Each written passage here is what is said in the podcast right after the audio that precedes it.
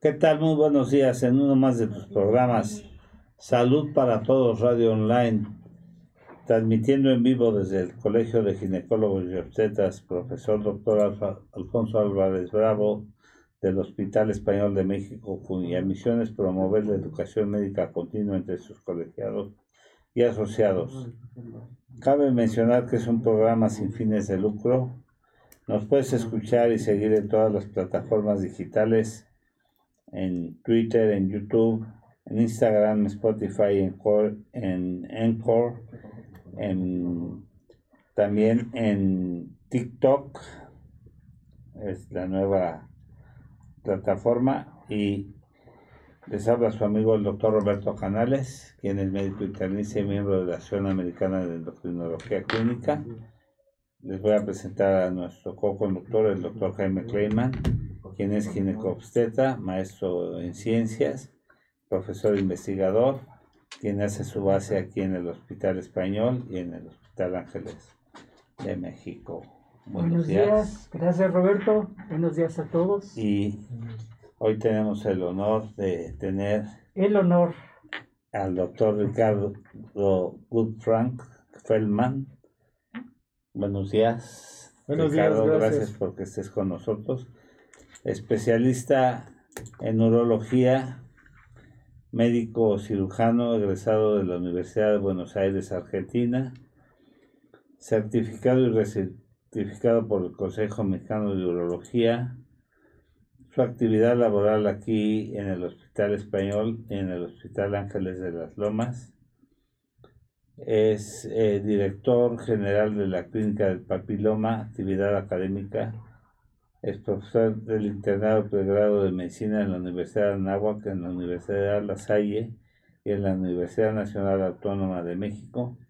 Premio al mérito académico como profesor del internado de medicina de HAL, ¿qué es? Hospital Ángeles Lomas. Ah, del Hospital Ángeles Lomas.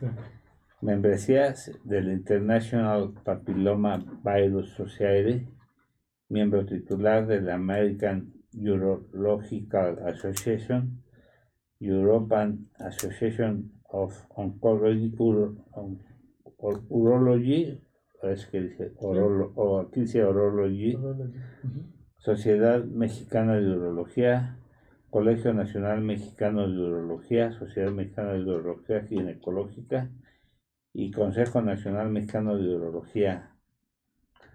Y bueno, pues el tema que hoy nos aplica, disfunción eréctil, un tema pues muy actual, un tema que, eh, que ahora con la pandemia se agudizó y que nosotros en la medicina interna lo vemos muchísimo. Creo que un tema que despertó mucha controversia sobre todo los que vemos muchos pacientes diabéticos y que vemos a pacientes hipertensos, creo que el 100% y que lo niegan, ahorita lo comentábamos que te llamó un paciente para preguntarte una cuestión clínica, el 100% de los pacientes diabéticos llegan a tener algún grado de disfunción eréctil y de los hipertensos también. Antes de, darte la palabra, no quisiera pasar por alto, efectivamente que es un honor tenerte aquí con nosotros. y pues una figura destacada en la urología de México, no, no me cuesta trabajo decirlo, la verdad es que pues el hecho de tenerte aquí pues realza el, programa y te agradecemos tu, tu estancia aquí con nosotros. Ricardo, ya sabes que eres bienvenido y pues nos encanta. Y además el tema es un tema que, que tiene mucho, mucha, mucha puya. Bienvenido, Ricardo. Gracias, este, buenos días a todos. Este, gracias por la invitación al doctor Canale, al doctor Jaime Kleiman, a quien conozco ya hace muchos años. Hemos sido colegas, amigos, compañeros de consultorio en algún momento. Así es. Este, y trabajamos juntos también en el internado, somos ex profesores de varias universidades este, en, el, en el internado médico, donde pues nos conocimos ahí también en la parte académica. Entonces, bueno, ya son casi 20 años de estar este, acá conociendo al doctor Clayman, al doctor Canale, no he tenido el gusto, pero pues ya, conocemos su trayectoria y estamos acá. Pues gracias por la invitación. La, verdad es un tema muy frecuente, es eh, extremadamente frecuente en nuestra consulta. Yo diría que por lo menos un 20% de nuestra consulta está relacionado con temas de la disfunción eréctil. Esto significa de que pues hay muchos pacientes con disfunción eréctil y probablemente hay pocos urólogos, entonces sí se nos incrementa todo esto. Y desde ya, esto no es este, privativa de la consulta del urólogo, acá llegan las consultas pues al médico de confianza en realidad del paciente. El paciente se siente en confianza para platicarle un problema tan importante como es la disfunción eréctil y es ese médico el que le tiene que solucionar su problema. De preferencia, la asistencia al urólogo, que nosotros estamos más este, entrenados en este aspecto en particular, pero eh, todos los médicos deben de conocer sobre este tema y dar al menos la primera respuesta a una patología tan importante como ella. Y que hay muchos tabús sobre esto, ¿no? Porque la, la apertura hacia la información o al soltarse con el médico sobre estos temas, a veces hay ciertas reticencias de, de parte de los pacientes a abrirse. Y hay que tomar en cuenta que, eh, nuestra formación, nuestra educación, ¿sí? el, el común de, de la gente pues no estamos acostumbrados a, abrir este tipo de temas este, y menos con un desconocido, vamos. Y esa es la cuestión. Que pues quizás en otras latitudes pues se maneja mucho más abiertos, eh, se, ventila un poquito más, pero con, nosotros, con la educación que tenemos, y digo que tenemos porque no quiero nombrar ciertos estratos sociales porque yo creo que en cada uno de ellos pues se ven ese tipo de cosas. No sé qué, qué piensas, Ricardo. Sí, siempre que platicamos con el paciente cuando llega a la consulta, eh, yo le digo que la parte más difícil este, del paciente es llegar a la consulta. Esa es la parte más difícil, que el paciente decida a expresar su problema con alguien que probablemente le vaya a dar solución, pero eh, difícilmente lo comenta con amigos, con familiares o con otras personas hasta que decide que esto es un problema y que debe consultar al médico y el, el, obstáculo más grande, digo yo, es que el paciente esté sentado en el consultorio. Una vez que el paciente está sentado en el consultorio, el problema de la disfunción eréctil se soluciona y se soluciona rápidamente. Yo les digo siempre, en una, dos o tres consultas su problema está solucionado en el gran porcentaje de los casos. Bueno, yo, yo recuerdo que cuando salió el, el producto este que para la disfunción eréctil, uno de ellos, el, que fue uno de los productos más vendidos en el mundo y que empezó a causar muchas controversias y que decían y que empezó a haber algunos casos que mencionaban de muerte decían bueno pues un, una persona de 90 años o 80 y tantos años que se tomó ese producto y la pastilla azul. la pastilla azul y que tuvo un evento, eso que se infartó y esto, pues tuvo, tuvo una, un problema ahí grave incluso hubo una película ahí donde, el artista a la hora que iba a tener el evento tuvo un síncope cardíaco ahí. Sin embargo, este, pues, eh, la empresa Pfizer, cuando eh, lanzó este producto al mercado, pues era el producto S y Lipitor. Es el producto estrella, los catapultó y fue el número uno de Pfizer. Y además, eh, eh, el producto que, se lo compró a Sidney, de Sidney Rose de Lipitor era el producto que más vendía en el mundo. Antes que verla. Y, fue una eh, situación que buscando un producto para un beneficio cardíaco, veían que en, los estudios, los pacientes, en, los estudios fase 3, eh, los pacientes salían con erecciones. Una, serendipia más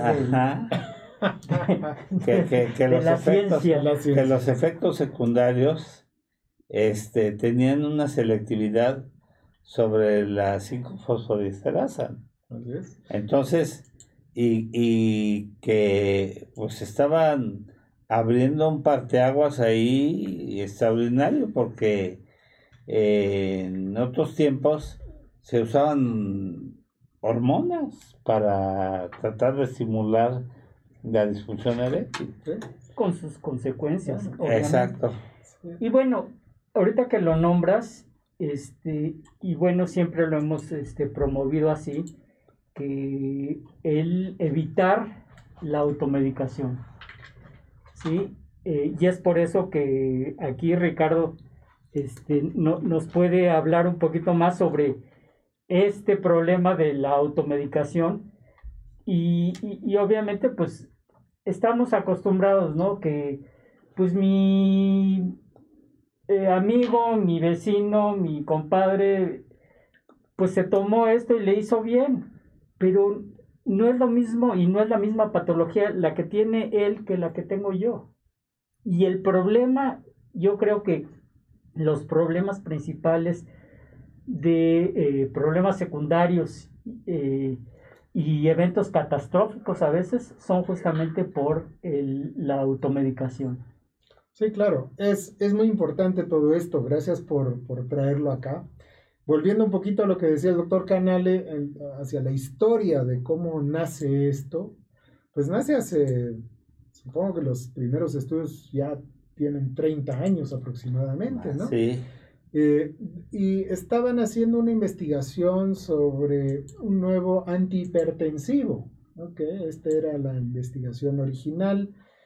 Y pues se daban cuenta de esto que dijo el doctor Canales un ratito, ¿no? Habían pacientes que tenían erección, habían pacientes que no regresaban los botes. Yo, yo fui investigador principal para cáncer de próstata y este, en estos estudios de fase 2 o fase 3, en donde los pacientes se les da una cantidad de medicamentos y tienen que regresar el bote con la cantidad sobrante para ver si hubo apego o no hubo apego al tratamiento.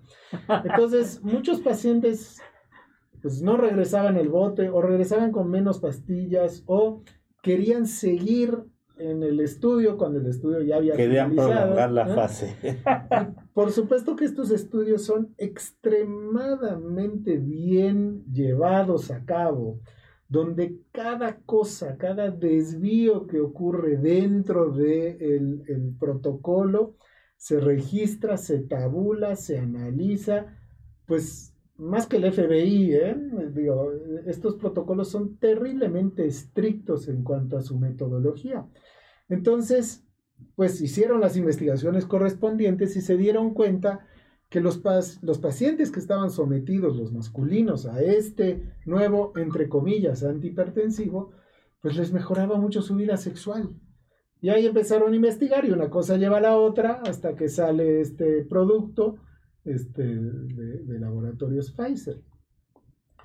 Al inicio se habló muchísimo de que los pacientes que se infartaban, que se morían, que habían unas cosas tremendas que salían en los periódicos. Si nos fijamos hoy, pues no se dice nada de eso. En donde, pues quién sabe cuántos millones de pastillas se utilizan al día en el mundo.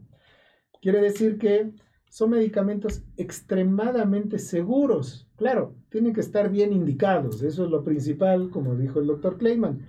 Tienen que estar muy bien indicados para cada persona y son extremadamente seguros y sumamente eficaces.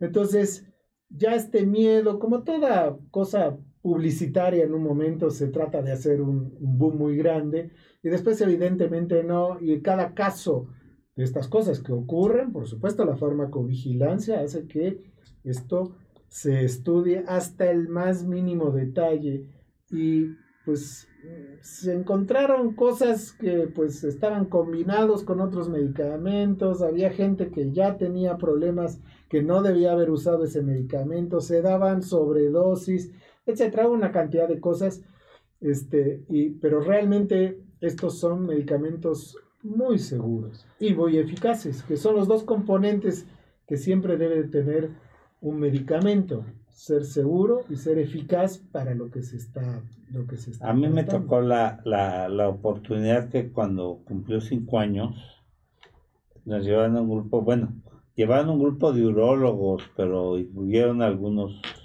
eh, médicos que, porque a mí me tocó la oportunidad que ahora dan las pláticas los urólogos, pero a mí me tocó, tenía una fuerza que llamaban de neurociencias, armar las primeras pláticas de Viagra. Entonces, a mí me tocó dar las primeras pláticas de Viagra a la comunidad médica. Entonces, que, que, nos llevaran a Nueva York, a las oficinas de Pfizer, a, a un grupo de médicos a conocer las plantas y las oficinas y, y al, al, Waldorf y un viaje de super lujo, ¿no? Y también haber tenido un encuentro con urólogos argentinos cuando se lanzó el, el Viagra masticable, que se lanzó primero en Argentina que en México. Y ya tenían allá por cerca de un año antes que en México. Así es.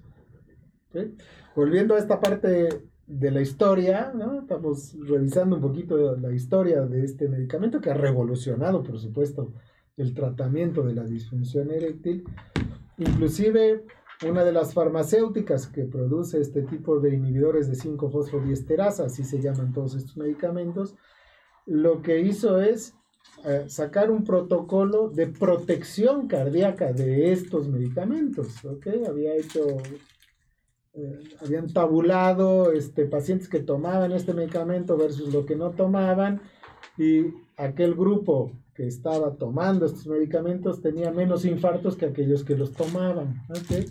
Entonces, te convidamos un. Ah, gracias, un cubrebocas. Para, con todo gusto, ahora al, tono. al, tono. Entonces, este, pasaron de ser este, los villanos de la historia a ser los héroes de la historia, ¿no? Eh, es muy interesante. Ya no voy a hacer más ruido con este papel.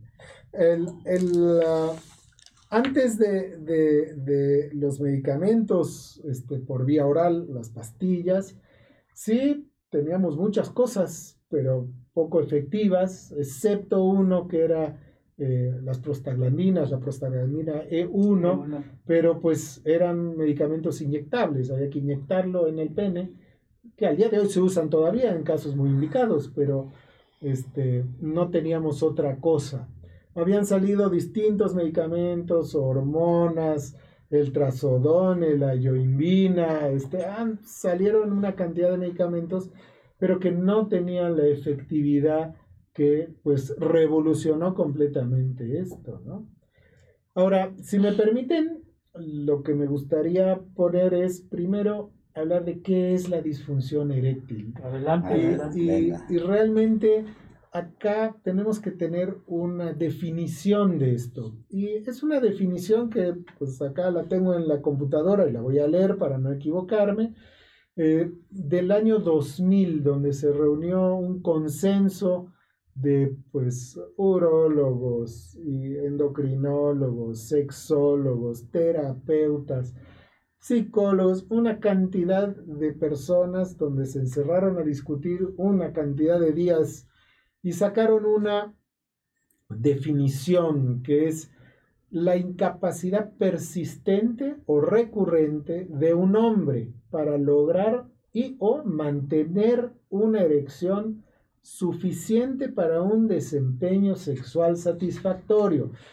Parece todo un rollo esto, pero si lo analizamos por partes, vamos a ver de que tiene partes bastante subjetivas. Y esto es donde tenemos, intervenimos los médicos para poder este, interpretar a cada paciente y analizando un poquito esta definición, dice que es la incapacidad persistente o recurrente. ¿Qué quiere decir eso?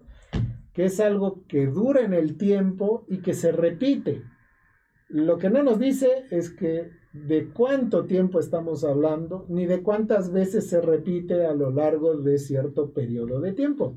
Entonces, sí es algo bastante ambiguo la incapacidad persistente o recurrente de un hombre para lograr y o mantener una erección.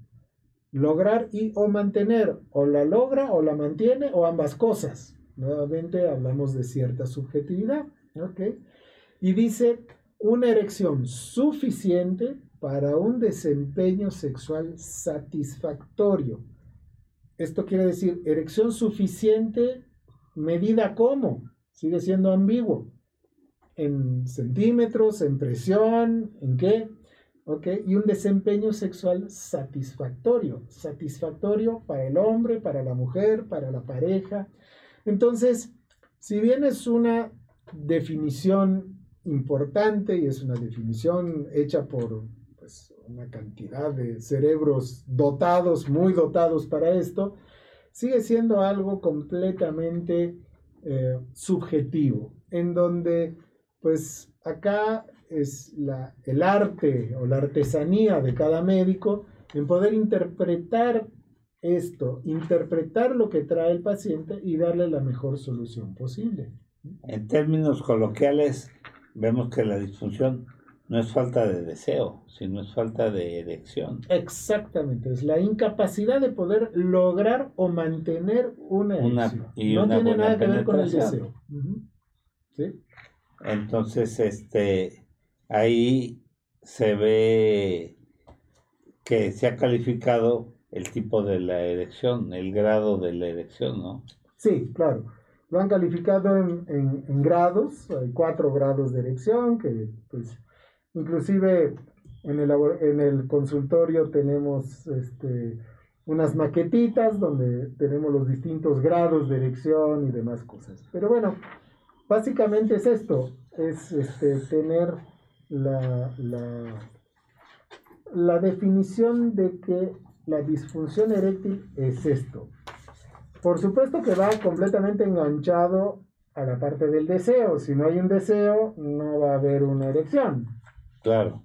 Es al estímulo. Estos medicamentos, lo interesante de ellos es que actúan al estímulo. Porque la gente al principio pensaban que al tomarlos iban a estar siempre con una erección y, era el miedo de, de la población en general que al tomarlos iban a andar firmes todo el tiempo, ¿no? E, es, es cuando este, los, los artículos científicos salen a la prensa y salen a la interpretación de muchos periodistas y en este caso se hablaba que la primera pastilla que salió decía que tiene una vida media de entre 6 y 12 horas. Este, entonces decía, bueno, entre 6 y 12 horas va a tener erección, claro hay mucha gente que no sabe lo que es la vida media de un medicamento. Quiere decir que entre 6 y 12 horas va a poder tener la acción, pero no quiere decir, ya es claro, no vaya a querer decir que va a tener erección. Entonces, todas estas cosas al inicio sí fueron bastante mal interpretadas, ¿no? Este, sin embargo, como digo, son cuestiones muy, muy seguras. Ya empiezan a llegar nuestras las preguntas, no sé si, si, si quieras este, seguir responder o, ir como tú, como tú mandes, este es tu programa, adelante Ricardo. Algunas se responden ahí, vamos viendo si son este eh, para, ir para estos temas, claro. A mí me gustaría hablar de las causas de la disfunción eréctil, porque esto sí es importante tener en cuenta. Las causas pueden tener un origen orgánico, por un lado, quiere decir que hay algo en el cuerpo, en el funcionamiento del cuerpo que no está funcionando bien. Paréntesis aparte, el mecanismo de la erección está completamente dilucidado ya conocemos absolutamente todos los pasos que ocurren dentro del pene. Es un mecanismo de relojería muy, muy, muy este, complejo, pero está totalmente dilucidado. Entonces, hoy en día ya podemos conocer dónde está el problema y podemos actuar en consecuencia. Entonces, como les decía, hay dos esferas en las cuales podemos este, incurrir en una disfunción eréctil. Una es la orgánica, quiere decir, hay algo en el cuerpo que no está funcionando bien. Y otra es la esfera psicológica. Los urólogos no somos psicólogos y los psicólogos y los terapeutas sexuales tienen un rol importantísimo en el tratamiento de la disfunción eréctil. Claro, curiosamente eh, contesta esta la pregunta que, que nos hace Marco. ¿Por qué se da la disfunción eréctil? ¿Siempre es por algún tipo de enfermedad física o también puede ser mental? Fíjate. Ay, perfecto. Marco está perfectamente en sintonía, ya que está, puso estas dos grandes esferas. Dentro de la esfera orgánica, que es la parte que realmente nos toca atender a los urólogos y a otros médicos, por supuesto, ¿no? tenemos a varios factores. Uno es el factor vascular. ¿Qué quiere decir el factor vascular? Para que un pene entre en erección, necesitamos tener una gran cantidad de cambios, pero los primeros cambios que ocurren es que las arterias que llevan la sangre al pene se dilatan un poquito, se abren un poquito. Lo que hace es este mecanismo es que ingrese mayor cantidad de flujo sanguíneo dentro del pene. Estas arterias, al incurrir en un mayor flujo, inundan unos cilindros, dos cilindros que tenemos en el pene que se llaman cuerpos cavernosos. Estos cuerpos cavernosos son como si fueran unas esponjas, quiere decir que se llenan de esta sangre que está entrando con mayor cantidad. Este mecanismo hace que el pene empiece a entrar en erección. Y, como sabemos, las arterias llevan la sangre desde el corazón a todo el cuerpo, incluido el pene, y las venas traen de regreso esta sangre desde el pene hasta el resto de la circulación. Lo que ocurre es que cuando ingresa mayor cantidad de sangre dentro de estos cuerpos cavernosos, la esponja esta se hace más grande y presiona a las venas. Las venas se colapsan y ya no pueden retornar la sangre. Es por esto que tenemos un mayor influjo de sangre, entra en erección el pene y ya no regresa la sangre porque las venas están colapsadas por la misma presión que ejerce el cuerpo cavernoso. Esto se llama mecanismo veno-oclusivo. Y acá es cuando tenemos la erección y también la podemos mantener. ¿Ok? Entonces tenemos esto. Todo este proceso es un proceso que llamamos un proceso vascular. Quiere decir que acá intervienen las venas y las arterias. No sé si se entiende correctamente y si se puede explicar. Otra causa desde el punto de vista orgánico que tenemos es la parte neurogénica. Para que ocurra una erección o para que ocurra este estímulo, para que las venas y las arterias empiecen a tener mayor flujo sanguíneo, necesita tener un estímulo desde el, desde el cerebro, un estímulo neurológico. Esto está mediado por este, varios neurotransmisores y varios este, dadores intermedios, el óxido nítrico y otra serie de sustancias que hacen que empiece a funcionar el mecanismo vascular. Y acá es donde podemos encontrar algunas otras fallas dentro del sistema nervioso central que nos hagan tener este tipo de falencias desde el punto de vista neurológico. Acá pueden ser enfermedades neurodegenerativas, pueden ser enfermedades traumáticas, pueden ser accidentes cerebrovasculares, pueden ser una cantidad de cosas que afecten la parte neurológica para que no se produzca la erección. Tenemos otra, acá el doctor Canal es experto en esto, es la parte hormonal. Necesitamos tener una cantidad de hormonas necesarias y justas para que todo este proceso se pueda dar. Desde el deseo, el deseo ahí sí interviene una hormona que es la hormona este, típicamente eh, masculina, que es la hormona testosterona que se genera en los testículos. Entonces, la parte hormonal tiene que estar muy bien cuidada en el paciente, debe estar cuidada, no debe haber ni altas ni bajas, no solamente la testosterona, de la folícula estimulante, de la luteinizante, pues hay varias hormonas sexuales que llamamos nosotros, en donde por ahí el doctor Canales nos puede ahondar un poquito más, pero son las hormonas que tienen que estar todas en un nivel adecuado para que podamos tener este influjo hormonal para poder tener una erección. Y siguen habiendo cosas. Existen las lesiones en el pene. En el pene pueden haber lesiones. Existe la fractura del pene la fractura de los cuerpos cavernosos, distintos traumatismos que se tienen en el pene, a veces no atendidos a tiempo y sí pueden traer distintos grados también de disfunción eréctil. Y por último, dentro de las causas orgánicas pero exógenas que vienen de afuera, tenemos a los medicamentos. Hay una cantidad de medicamentos que tomados para distintas causas o para la hipertensión, para una diabetes no controlada, para varias cosas, nos pueden provocar la disfunción eréctil. Entonces, ahí es donde interviene el profesional de la salud que puede evaluar todas estas cosas, saber de dónde viene y poder dar algún tipo de solución o el descontrol, ¿no? El descontrol, claro. La glucolización, el mismo descontrol del paciente diabético, nos está causando una disfunción per se. Sí, sí, claro. Por, la, por el problema microvascular normal que está causando. Entonces, eh, la otra esfera es la esfera psicológica, ahí que preguntaba Marco en, en, el, en la llamada. La esfera psicológica tiene mucho que ver en este aspecto. Y hay varias causas ya identificadas. La primera es la depresión. La depresión en el hombre va a causar disfunción eréctil. Hay otro problema que es un círculo vicioso que llamamos la ansiedad de desempeño. ¿Qué quiere decir esto?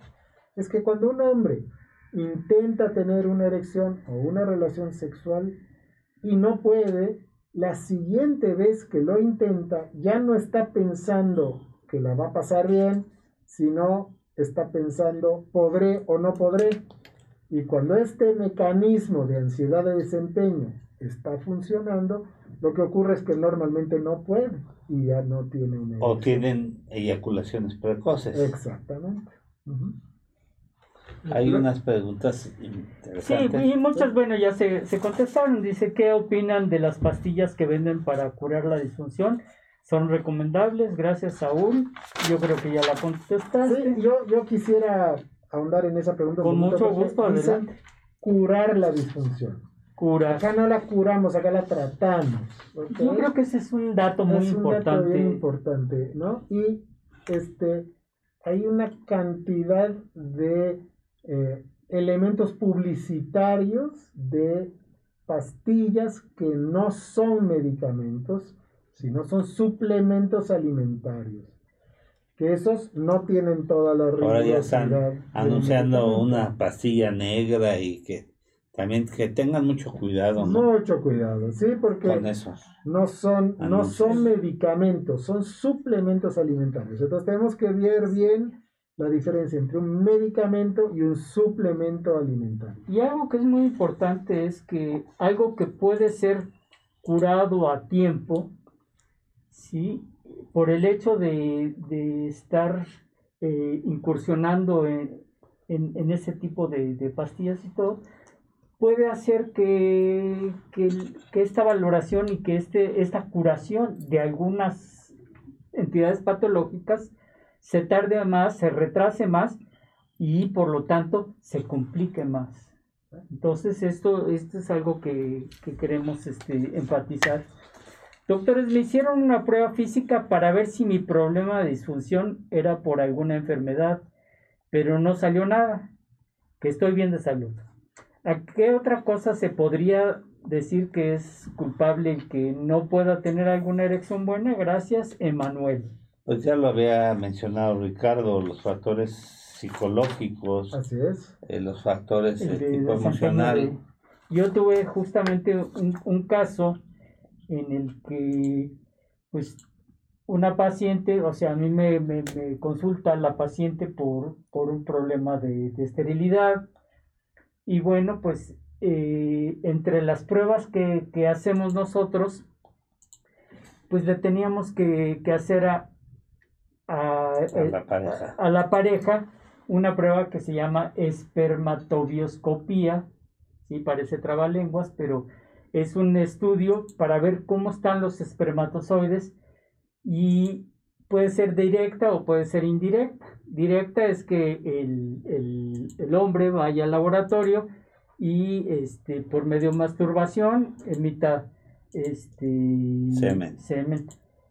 Y la indirecta es que tengan relaciones y que, y que ella sea la que vaya al, al laboratorio para que hagan una medición y que chequen en el laboratorio la calidad, la cantidad, cómo están esos espermatozoides en el campo de batalla, que es Y la este, mortalidad, ¿no? la mortalidad, claro.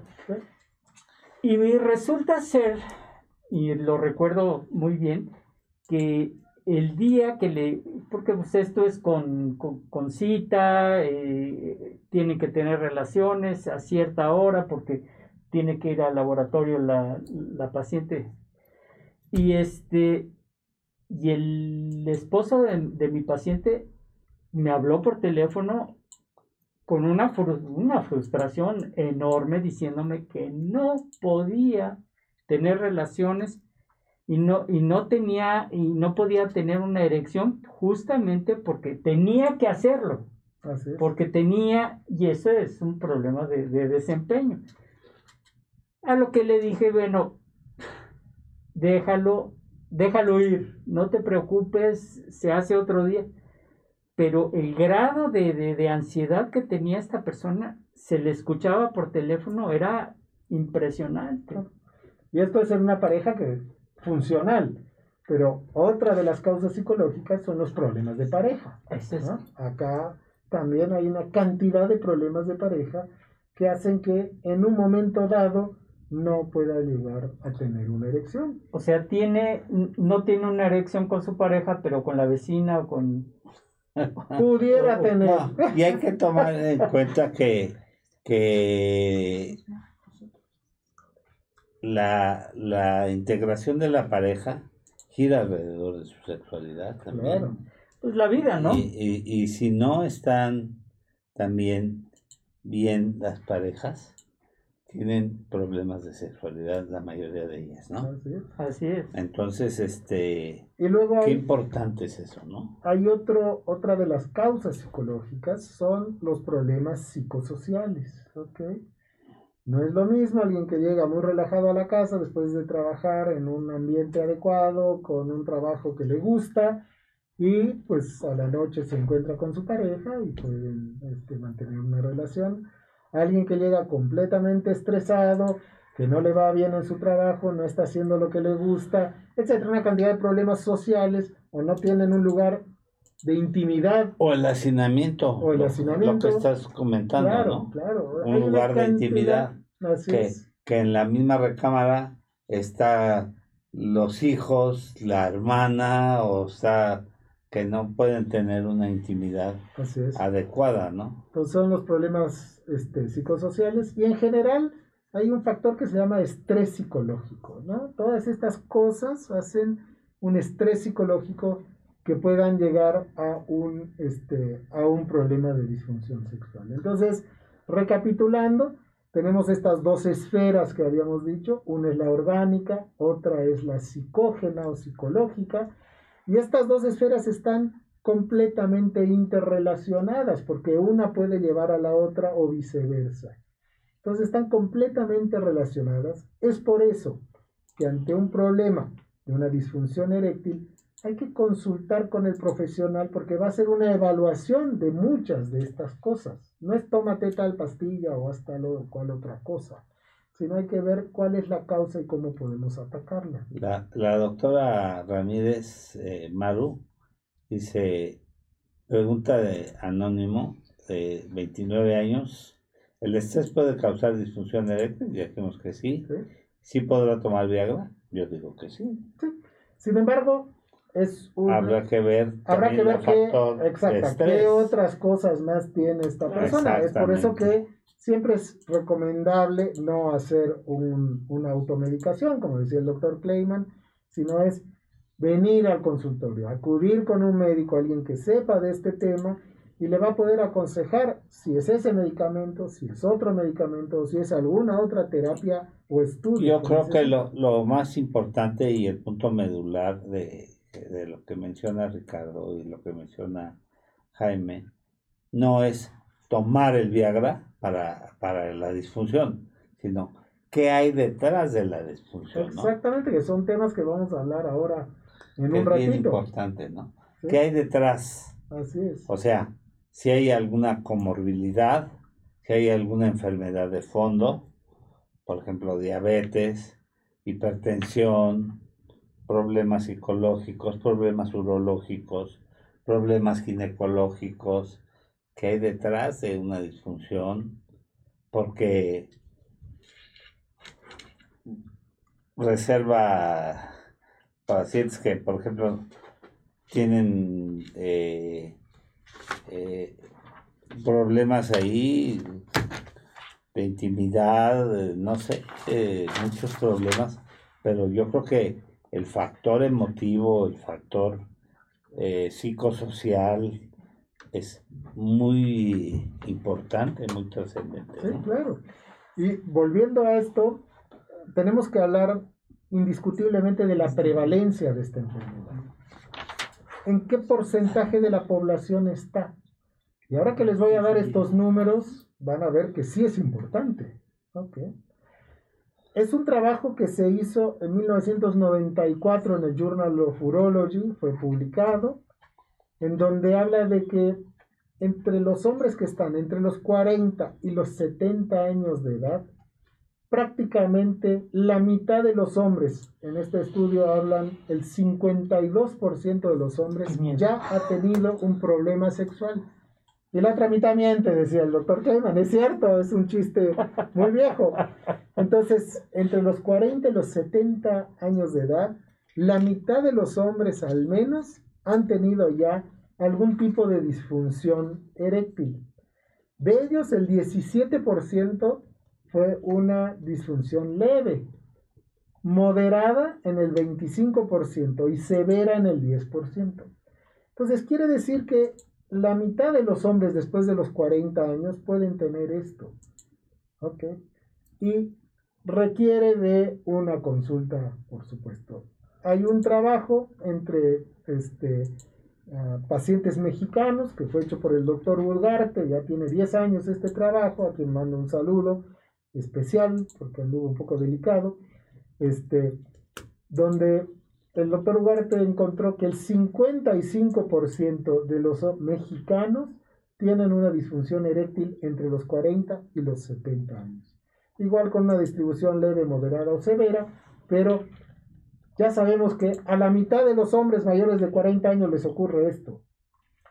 Si lo extrapolamos a números, porque hablar de porcentajes está muy complicado, si lo extrapolamos a números, hay más de 5 millones de hombres en México que tienen disfunción eréctil. Y este es un número muy alto, 5 millones de personas. Si yo les digo que aproximadamente somos 1.000, 1.200 urólogos en todo México, ¿cómo rayos hacemos para atender 5 millones de personas? Entonces, viene el apoyo con otros profesionales de la salud que sí tienen que estar bien orientados a ver cómo se trata y se De ahí una de las finalidades de este programa, ¿no? Educación para la salud. Así es. Y, pregunta Inés Almaraz, buenos días, ¿con qué especialista puedo asistir a tocar este tema? Con el urólogo. Normalmente los urólogos tienen, o con el ginecólogo, tienen eh, subespecialidad en ginecología urológica y que tienen la capacidad y tienen la especialidad para tratar este tipo de problemas. Sí, claro. Y dentro de esas cifras que vimos, en otro trabajo que se hizo en la Universidad de Massachusetts, se descubrió que el 90% de estos hombres no tienen tratamiento. Solamente el 10% está con tratamiento. ¿Los Nuevamente, se aguantan? ¿Eh? ¿Los otros se aguantan? Se aguantan o no van o ocurren cosas o que van distanciando la pareja. Lo toman como algo normal. Así es. O sea, para mí ya es normal no tener una erección y por lo tanto, pues ya no es un problema. Así es. O medio hacer. Exactamente. La, o tener relaciones de, mala calidad. Así es. Entonces sí, si bien es un trabajo este del año 2000, el 90% de los hombres con disfunción eréctil no tiene tratamiento. Ojalá que en estos años haya cambiado un poquito esta estadística, pero pues realmente es importante. Y a pesar de que liberaron la sal y ahora ya, por ejemplo, de, de no del sildenafil, del, del taladafil, ya sacaron uno hasta en líquido, ¿no? Sí, hay varios, varias formas de presentación, de, hay de varios miligramajes, hay de varias formas de tomas, de indicaciones distintas, pero siempre es por eso consultar con el médico para que le dé lo que indica para él. Claro. Doctores, ¿cuánto tiempo es o se puede decir que es una erección sana? Saludos, Carlos. Si vamos a la definición de la disfunción eréctil, dice que sea para una relación este, pues, placentera para él, ¿no? O sea, lo que él sienta que es placentero. Sí, sí, no puede estar con el cronómetro. Claro. Aunque hubo un trabajo hace muchos años, le daban un cronómetro. Y no, los, este, trabajos se hicieron más seriosos, ¿no? El trabajo se llamaba Endurance hace muchos años de, de, de, este, de uno de, la, de las pastillas, este, de una de las sales. Le daban un cronómetro a la señora y este, tenía que, poner, prenderlo y apagarlo en ciertos momentos. Bueno, pero bueno, pero sí se ha estudiado todo. Imagínense al llegar a eso es porque hemos estudiado todo. Claro, claro. Está todo muy bien estudiado. Y está tan estudiado que no solamente es el problema de la disfunción eréctil, como dice el doctor, sino, imagínense, acá tengo unos porcentajes interesantes que los voy a este, leer. El 68% de los hombres con hipertensión arterial tienen disfunción eréctil. Entonces hay una comorbilidad importantísima. Puede venir por la disfunción eréctil con un servidor o puede ir por la hipertensión arterial con el doctor. Y acá estamos en una correlación. Es un, digamos, la disfunción eréctil muchas veces nos ayuda a diagnosticar otras cosas y a prevenir en salud. 60% de los hombres que tienen una disfunción eréctil tienen una dislipidemia.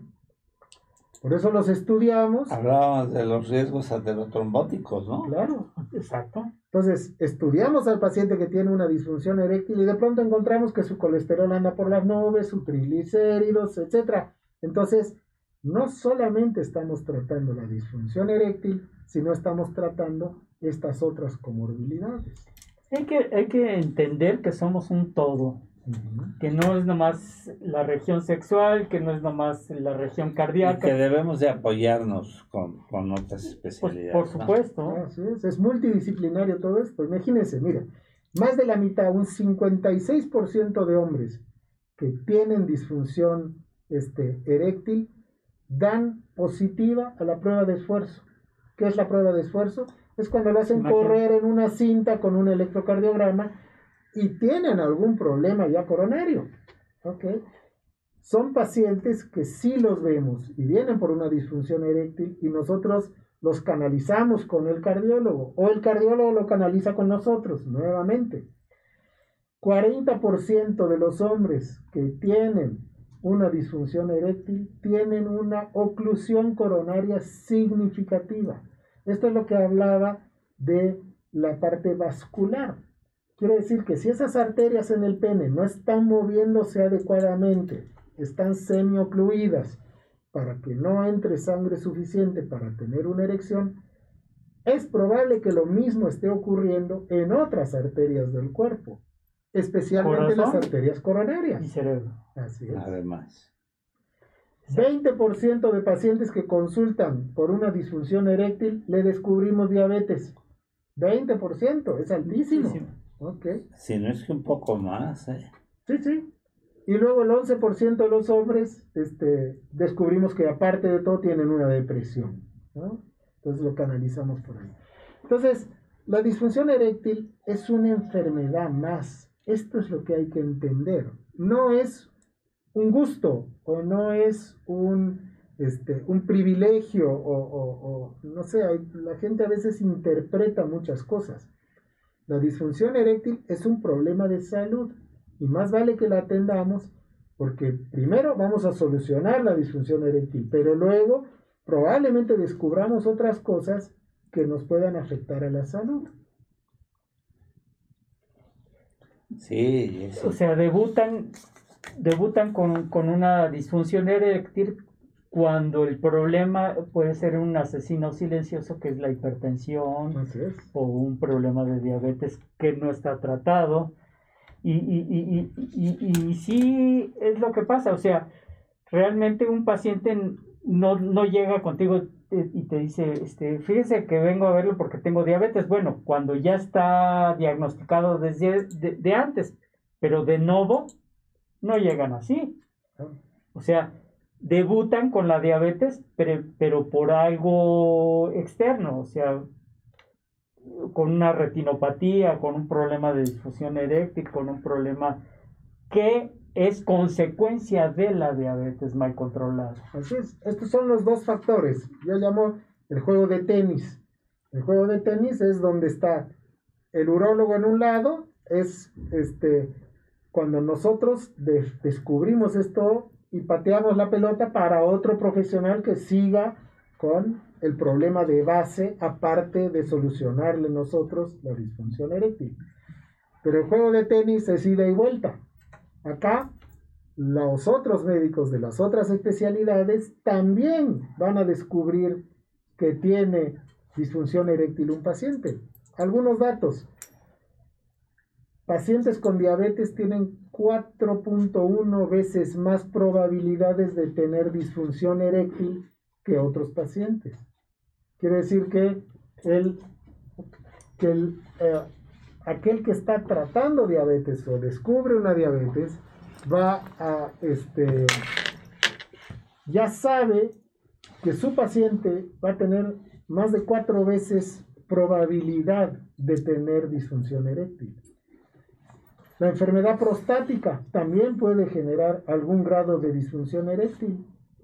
La enfermedad vascular periférica que habíamos hablado, las enfermedades cardíacas, la dislipidemia, la hipertensión, la depresión, etc.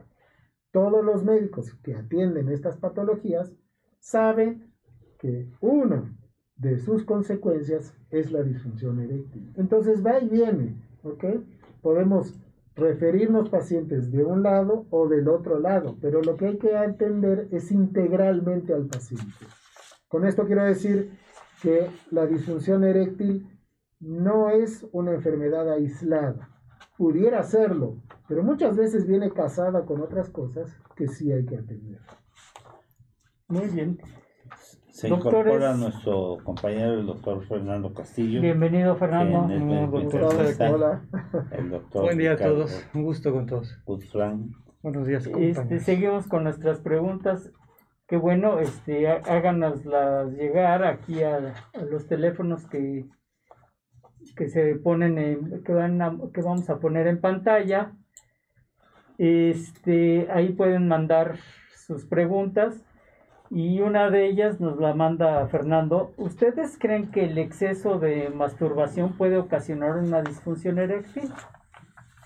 Pues no, hay que ver primero qué es exceso. Nuevamente estamos en términos que son, este, por ahí exceso para alguien es una vez al mes y para alguien exceso Una es vez al cinco mes, veces bueno, al día. De vez en Por vez eso, este, Y una cada rato se... Sí, no, no, muele el se-. Sí. no sería una causa de disfunción eréctil, este, sí sería algo para atender este, si cree que está incurriendo en algún Y, exceso. eh, creo que eso es muy Sí, importante, sí. ¿no? Eh, doctor, ¿eso es verdad que si no hay una erección o se interrumpe, le ocasiona un dolor al hombre o es solo farsa? Saludos, buen programa, Cristian. Bueno, Cristian, hay mucho mito con todo esto, y, ah, ¿no? Este, que si a veces se genera una erección y no se llega a una eyaculación, empieza un dolor y estas cosas que se hablan permanentemente. Bueno, algunas veces podría ocurrir algo así, sin embargo, no nos olvidemos que el hombre empieza sus erecciones cuando tiene 30 días de nacido. ¿ok? Y las erecciones no siempre van de la mano con un estímulo erótico. No me digan que el neonato de 30 Ya días ya le gustó la, la niña de la cuna de al lado, ¿no? Sí. Digo, pues, aparentemente no. Son reacciones fisiológicas. Las células del pene se nutren cuando el pene está en erección. Es por eso que muchas veces tenemos erecciones nocturnas, ¿ok? Y no siempre estas erecciones nocturnas o matinales están están este, relacionadas con estímulo erótico, sino solamente con un efecto fisiológico. Este es un factor que siempre debemos de consultar con el paciente, porque cuando hay una disminución de estas erecciones nocturnas o matinales, pudiéramos llegar a una disfunción eréctil también. ¿ok? Puedo agregar, sí, que es, es, importante, doctor, lo que está diciendo, porque de manera muy sofisticada estamos acostumbrados a entender y a valorar el grado de capacidad o virilidad en erección. Pero bueno, el concepto que usted está afirmando e- e- e- es muy, es muy claro, porque todo se va regulando en relación de ciclos biológicos o ciclos circadianos o ciclos, digamos, bioenergéticos. Así como se tienen que liberar ciertas sustancias para el sueño, se tienen que liberar ciertas sustancias que regulen y controlen en un momento determinado la erección. Por eso cuando dices, Roberto, la intumescencia, ¿no? que es un factor muy importante y es medible. O sea que cualquier varón que en condiciones normales, doctor, como lo menciona, eh, en forma matutina, amanezca con un grado de erección, es perfectamente correcto y normal. El problema es, por ejemplo, cuando viene lo de la masturbación, cuando no se convierte en, en un reto como varón para ver tu grado de virilidad, a ver hasta dónde puedo llegar. Porque la persona que abusa, como ustedes lo acaban de marcar en un momento, llega un momento en que se, Se siente tan incapaz, tiene trastornos emocionales cuando caen los excesos, que prácticamente al momento en que está realmente con su pareja, se puede convertir en un, con el riesgo y peligro que se puede convertir en eyaculador precoz. Y es otro tema. Pero sí es bien importante esos conceptos. Son fisiológicos, son muy normales y naturales. Lo, lo que no sabemos bien cuál es el término de exceso. ¿no? Exacto. Este, esto yo creo que es ya tener una plática muy individual Marcarlo, con cada También. paciente para saber qué es exceso y qué no es exceso, ¿no? Entonces sí, este... Pero bueno, este... Podemos ver qué tratamientos hay para la disfunción eréctil, porque hasta ahorita hablamos solamente de las pastillas. Creo que hay todavía un... Si hay varias, pregunta, A ver, adelante. ¿El uso de pastillas continuas puede ocasionar algún problema físico? Yo me las tomo muy seguido porque tengo una pareja muy activa, pero me preocupa si me puede perjudicar en un futuro. Saludos y gracias, tu tocayo Ricardo. Muy bien, pues hablamos de tocayo a tocayo. Mira, cuando está un paciente con el doctor acá en su consultorio y el doctor le acaba de descubrir diabetes y el doctor le dice, mira, te vas a tomar esta pastillita todos los días. El paciente le dice, ok, gracias doctor. Y le dice, ¿por cuánto? No, pues probablemente por mucho tiempo quizás de por vida. Y le agradecen. Ok, ¿por qué? Porque eso le está llevando bien. Cuando es un problema de disfunción eréctil y le digo, mira, te vas a tomar esta pastillita. Y me dice, ¿por cuánto tiempo? Le digo, probablemente la misma respuesta de usted, vamos viendo, ¿no? Pero por ahí es un largo tiempo. Empiezan los cuestionamientos que no hay para otras enfermedades, pero para esta enfermedad sí las hay. Me dice, no me voy a acostumbrar a esto, es una droga, voy a tener que usarla siempre, no voy a poder sin una Pago- cantidad de cuestionamientos Pago por que tiene. evento. pago por evento, una cantidad de cuestionamientos que tiene el paciente sobre este tipo de Sí. cosas. Esto porque realmente la disfunción Sí. eréctil tiene una connotación sociocultural pues distinta a la diabetes o a la hipertensión o alguna otra enfermedad por la que demos un tratamiento. Estos medicamentos, hablando de los medicamentos por vía oral, son tratamientos, como lo dice su nombre. Hay que indicarlos de cierta forma. No son drogas, porque si no, ninguna autoridad sanitaria lo hubiese aprobado. ¿ok? Este, entonces, son tratamientos y las subsiguientes consultas con el especialista nos van a ir diciendo por cuánto tiempo lo va a tomar, si va a tomar siempre la misma, si le vamos a variar la dosis, le vamos a subir, a bajar, etc. Entonces, no hay que tomar un tratamiento de disfunción eréctil distinto a un tratamiento de cualquier otra patología que tengamos. Yo creo que contesta bastante bien. Muy, muy bien. ¿no? Doctores, ¿qué tan da- dañina puede ser la erección interrumpida y puede ocasionar una disfunción? Gracias, Sergio. Hay un montón de cuestiones eh, sociales sobre la erección y comportamientos y costumbres y modas y una cantidad de otras cosas que hacen que las gentes hagan distintas prácticas sexuales. Yo creo que estas cosas, eh, si no se convierten en algo dañino para sí o para terceros, pues no habría ningún problema. Cualquier duda, yo creo que siempre hay que hacer una consulta para ver si esto está lindando con algo este, eh, distinto a lo... No hay una normalidad en todo Sí, esto. y ahorita que, que menciona esto, doctor, y ahorita la, la pregunta que hace la persona, precisamente dependiendo su educación, su cuestión cultural, a lo que profesa sus raíces, dentro del concepto de los orientales existe el tantra, el tantra del amor, en donde la capacidad de virilidad de un ser humano no se va a medir en función de cuántas eyaculaciones va a tener a razón de, una actividad sexual, sino que ahí la, la situación real es evitar al máximo perder cargas a través de la eyaculación y sin ningún problema. Prácticamente puedes tener una carga nocturna y puedes prolongar tu vida sexual activa en la medianoche. Ya depende de tu condición y capacidad eh, como ser humano a desarrollar. Pero esto qué tiene que ver? Que la intención es realizar un buen contacto desde el punto de vista como ente y como seres, donde una persona se entrega a la otra y prácticamente pueden llegar a un buen orgasmo y pasar por todas las etapas. Así es que ese cuestionamiento, como usted lo dice, doctor, lo está marcando muy bien. No es realmente considerado como patológico o una enfermedad como tal. No, son, Depende de la educación y la cultura de donde provenga el, concepto. Son comportamientos socioculturales. Y hay muchos, ¿eh? Basta con entrar al internet y uno puede encontrar muchísimas cosas con respecto a eso. ¿Y, por no hay normalidades, como ¿y digo. ¿Por qué la tuvo interrumpida? Porque los descubrió el marido. Alguien los cachó. Este.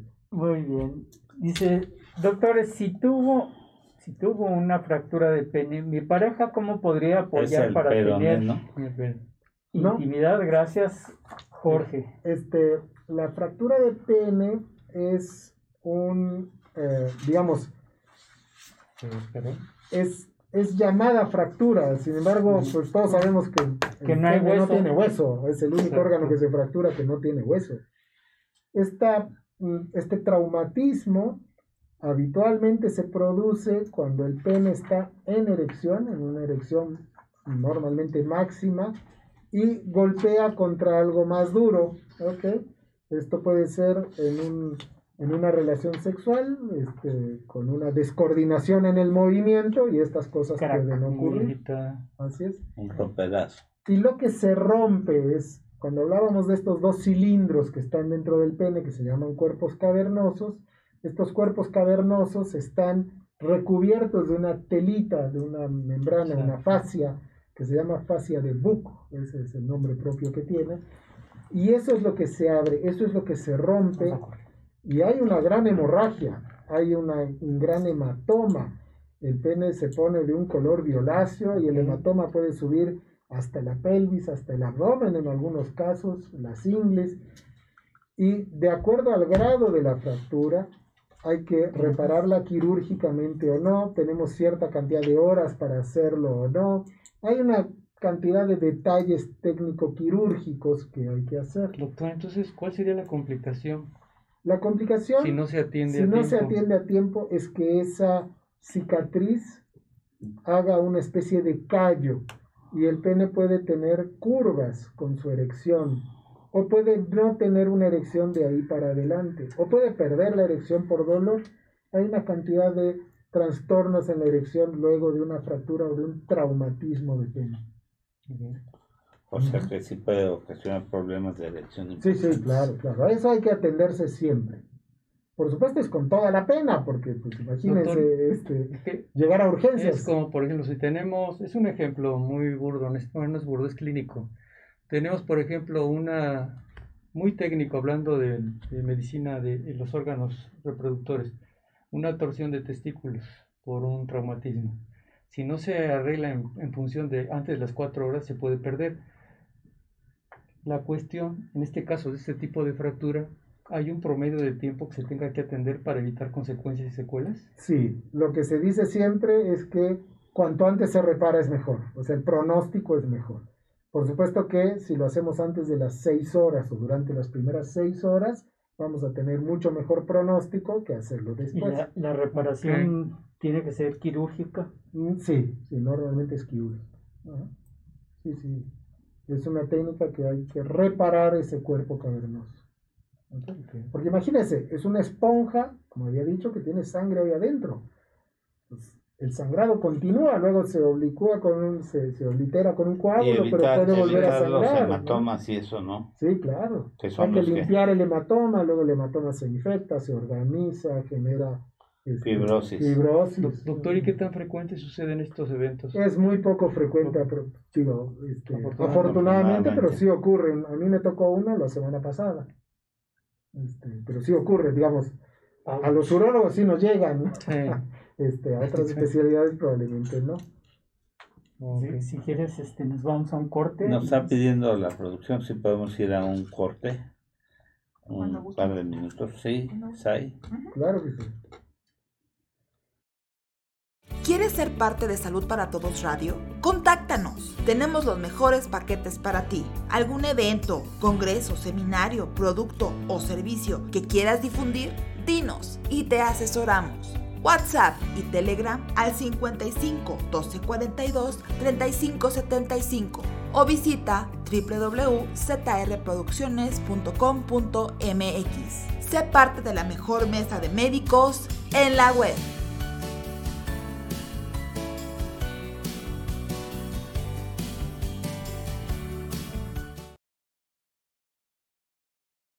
Me gustaría tomarme unos minutos para hacer énfasis en lo importante que es mantener un peso saludable, ya que, como nos lo ha confirmado la pandemia, aquellas personas con sobrepeso u obesidad siempre estarán más expuestas a cualquier tipo de enfermedad. Es por ello que es importante recordar que nunca es tarde para mejorar nuestros hábitos alimenticios y podemos empezar con pequeños cambios que traerán grandes diferencias en nuestro organismo y nuestra vida como los que ofrece Nutrete. Nutrete es un proyecto que dos maestras en nutrición han impulsado facilitando sus diferentes productos para que cualquier persona que quiera cambiar su vida los pueda adquirir. Te invitamos a conocerlos. Visita sus diferentes redes sociales. Instagram, arroba Nutret-MX.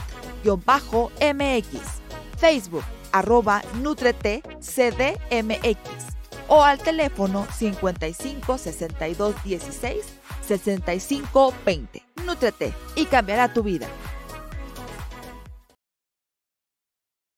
¿Quieres ser parte del mundo digital y no sabes cómo? Contáctanos, te asesoramos. Páginas web, relaciones públicas, streaming, podcast, redes sociales, comerciales, videos y mucho más. Contacta zrproducciones.com.mx, WhatsApp y Telegram 55 12 42 35 75.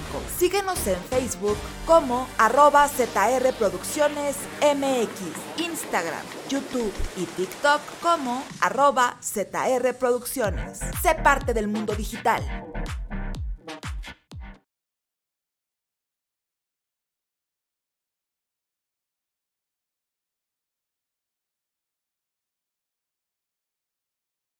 Vamos a regresar, doctores. Sí. Regresamos. Regresamos. Eh, creo que hay un par de preguntas. Sí, qué bueno. Eso quiere decir que...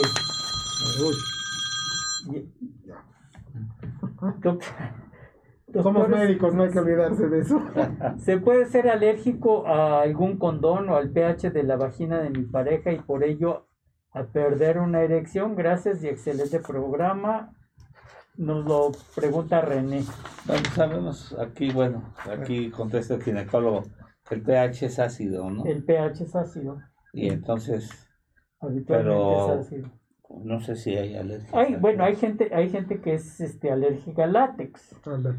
Pero el hecho de que sea alérgico al látex no necesariamente hace que, que haya una, Pero ya, problema de erección. ya hay también este preservativos de del otro material que no es látex, De ¿no? nitrilo. De nitrilo. Nitrilo. Sí, muchas veces también hay alergias, no al látex, sino al lubricante que tiene el condón. ¿no? Exacto. Que es otro compuesto químico, digo. Pero Y las distintas este, marcas y modelos de condones vienen con distintos tipos de lubricante. Entonces a veces vas- hace falta solamente cambiar el condón que usa. pero habitualmente. probablemente no, no, bueno, eso puede causar este disfunción, no creo. que No, sea Más bien alergia cutánea, ¿no? alergia, pero Alergia no cutánea que cause disconfort y este disconfort le ocasiona que eh, una pérdida de erección, pero no, un- no No, una, No una disfunción. no una disfunción propiamente Sí. Más dicha. bien yo creo que Provoca una balanitis o una balanopostitis. Y, sí, pero, pero hay que ver qué hay detrás de esa irritación que tal vez les esté causando. ¿no? Sí, que tiene varias variables. Fíjate, esta está interesante. Mi doctores, mi marido sufre una disfunción, pero no logro hacerlo entender para que vaya con un especialista. ¿Me podrían orientar para hacerlo entender y asista con un doctor y que tengamos relaciones sanas? los está escuchando. Saludos y gracias por su programa, El Marta. doctor Ricardo Gutron, que está aquí en el Hospital Bueno. Español, Sí, para que de una vez este, teléfonos y- están preguntando eh, dónde está tu consultorio. Está aquí en la Torre Nueva, en la Torre En la Torre Nueva, sí, en el consultorio Este, 704 tienen ahí su consultorio. 704, Sí. el teléfono, Ricardo. El teléfono es el 55 55 otra vez 45 85 14.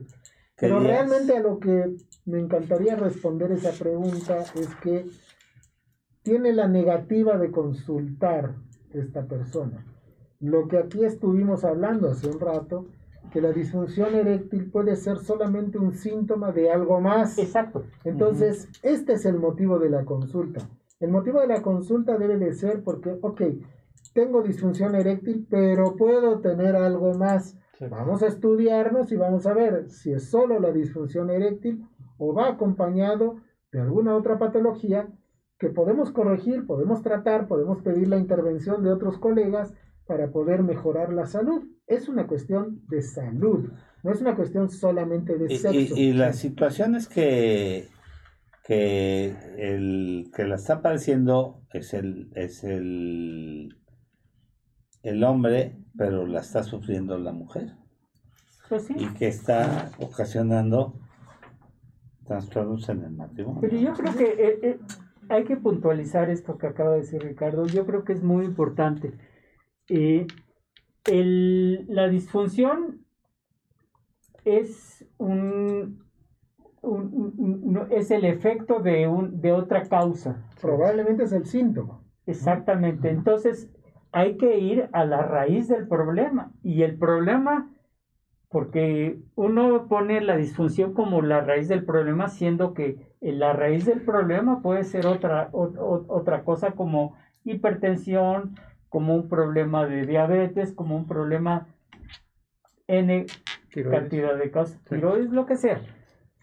Y pues tiene que ver un médico, y en este caso, pues sí, si los ve un, un- un internista y luego él orienta a, la persona para que vaya con un neurólogo, yo creo que es la mancuerna perfecta. Y es que también hay veces que es falta de aceptación, ¿no? Nuestra cultura. Yo les digo a mis pacientes diabéticos, oiga, ¿y cómo está su intimidad? Perfecta. ¿No? O sea, como los mexicanos estamos como los argentinos, ¿no? Que va a llover, ven el cielo y voltean como Maradona, ¿no? Porque los va a retratar Dios. Y aquí estamos, este, somos muy egocentristas. Entonces bueno, pues ¿qué, qué, qué es lo que pasa? O sea, no tenemos una conciencia, no tenemos una cultura, somos aquí machistas. No tenemos una aceptación cultural de que tenemos disfunción. Y, fíjense que llama mucho la atención ese tipo de pregunta porque esa es la regla en la consulta. La mayoría de las ocasiones que uno se da cuenta o que surge el comentario de la disfunción es en la pareja, es a través de la dama. Es la clásica pregunta. Entonces, no olvidar de alguna manera que la disfunción eréctil es un factor tan importante que siempre la va acompañado de otros factores que analizar, ya sea aspecto psicógeno o psicológico o realmente asociado a un disturbio funcional.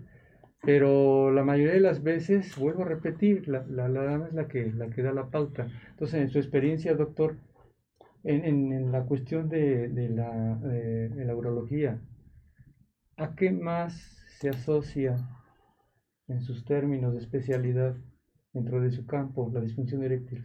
Sí, es algo que ya lo platicamos en extenso hace un rato, donde ya vimos todas las patologías que pueden estar asociadas a la disfunción eréctil, ¿no?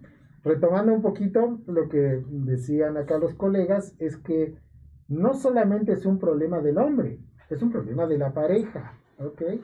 Y esto hace un rato mencionaba a los argentinos, bueno, en Argentina también se dice que el tango se baila de a dos.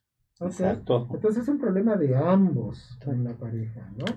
Entonces, ¿qué pasa en la pareja cuando comienza la disfunción eréctil?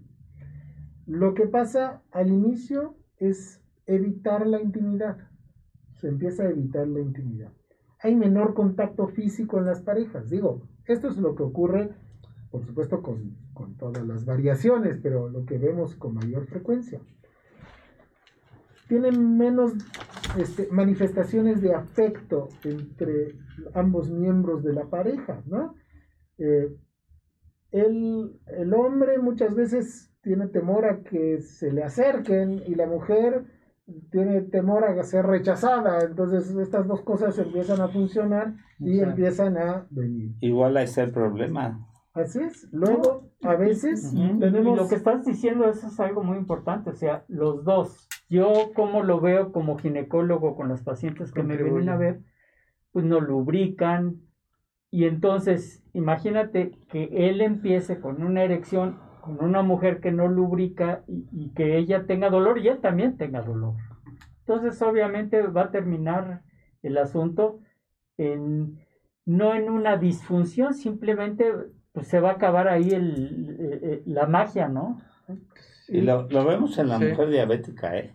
Que tiene problemas ahí de trofismo ahí a nivel vaginal. Sí. Muy importante. Y entonces, que, que la que rechaza la, la intimidad es la mujer.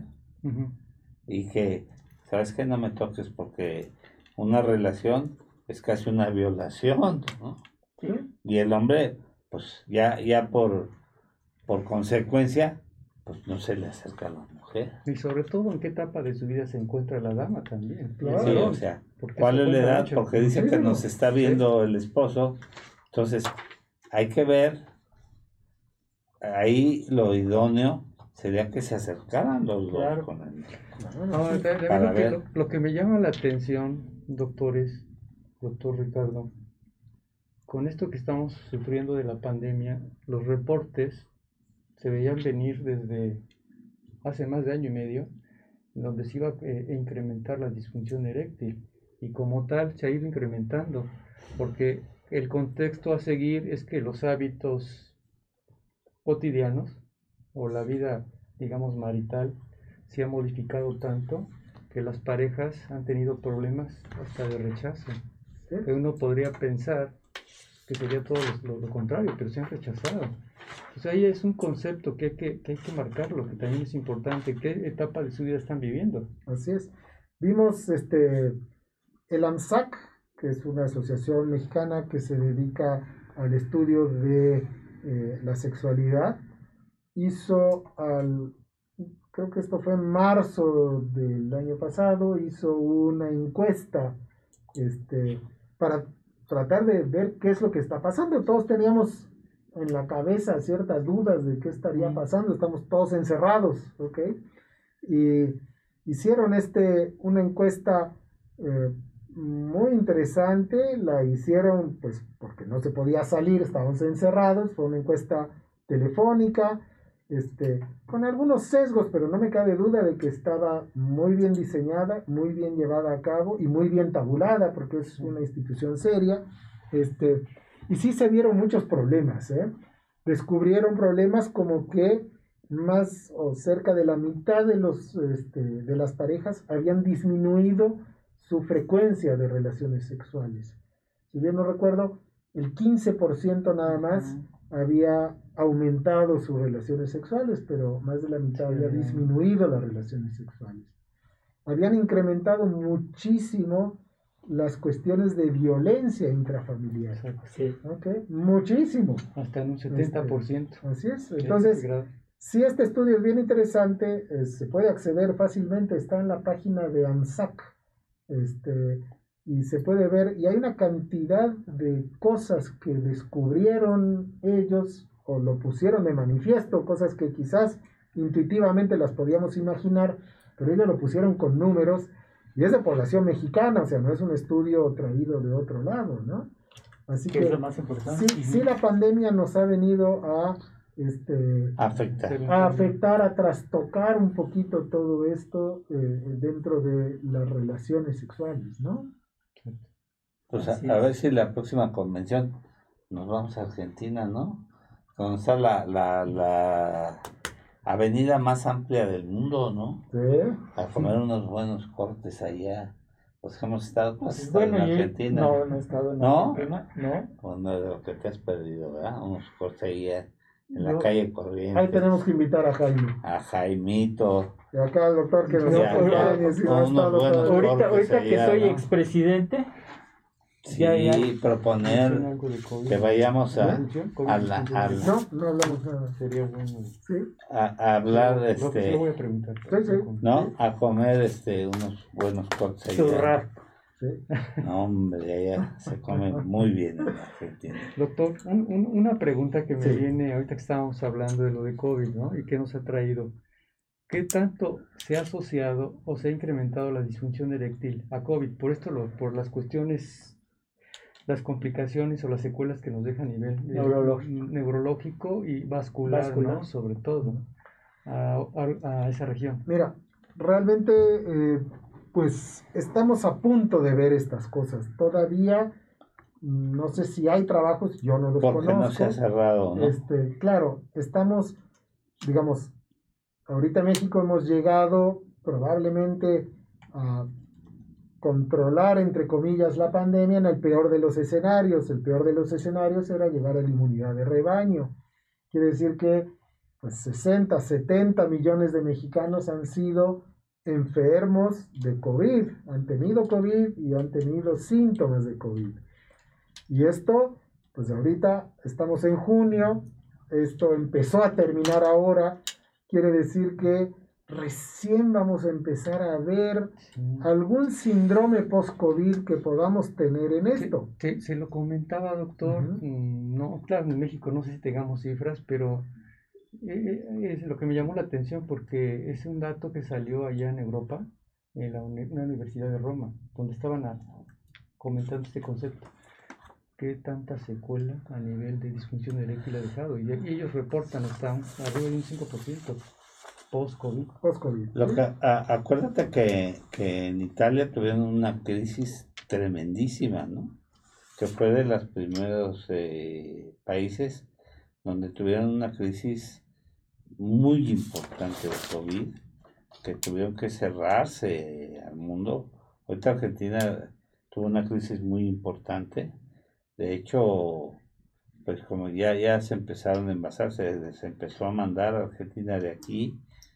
Leomón ya está sacando las eh, vacunas de AstraZeneca. Se está, se está mandando a Argentina y se mandaron eh, más de 20 millones de, de vacunas para Argentina. Sí, está, Entonces, está porque tuvieron una crisis muy importante. No se diga Brasil, eh, Chile, entonces, pero Italia, España tuvieron unas eh, repuntes y Inglaterra, pero ellos, eh, Inglaterra cerró sus fronteras, pero ya este, controlado, por eso ellos pudieron ver eh, cifras y bueno, ellos llevan Sí, una buena estadística. Y aquí pues afortunadamente se ha bajado por la pues la inmunidad en rebaño que no es la mejor, ¿no? Es el peor de los tuvimos- escenarios, pero bueno, en ese estamos. pérdidas, yo perdí un hermano. Y hablando de esto, quisiera comentar que afortunadamente el papá de nuestro compañero, el doctor Gabriel Rojas, ayer lo estuvaron por la noche y Un ya saludo, eh, y saludo. salió negativo a COVID después de una semana justamente que estuvo en el hospital de Tacuba, que está en el hospital de Tacuba. Hoy nos soportó, bueno, anoche me dijo que que habíamos pedido una cadena de oración por él, que, que había funcionado y que nos agradecía. No tienes nada que agradecer, Gabriel. Sabes que nuestra amistad, nuestro cariño y nuestro aprecio está contigo y con tu papá y esperamos que, que salga adelante, que es un hombre fuerte que te apreciamos y que tu lugar está aquí. Ahorita está con su papá. Le pidieron algunas cosas en el hospital que pues desafortunadamente el desabasto en los hospitales del sector salud no debiera ser, pero es. Y le pidieron cosas para su papito. Esperamos que salga adelante. Ya pasó la etapa más crítica. Este, ya salió de terapia intensiva. Está en aislamiento, pero va a salir adelante. Ten la seguridad que pronto vas a tener a papá en casa. Y que bueno, pues, este domingo que es Día del Padre, lo vas a poder abrazar porque ya te van a dejar estar con él, aunque sea un rato. un abrazo, Gabriel. Un abrazo, claro que sí. Papá. No, no, no vamos a tener al grupo Rapsodia para el Día del Padre. Pues, pues los podemos. Me, me comentaron que si los, que si queríamos invitarlos, este, pues ya Si ya los tuvimos para el Día de la Madre. Este trajimos un grupo, un ensamble de, de, una orquesta. Y, y, no, hombre, estuvo para el Día de la Madre en, el auditorio. sí, entonces ah, el auditorio de aquí.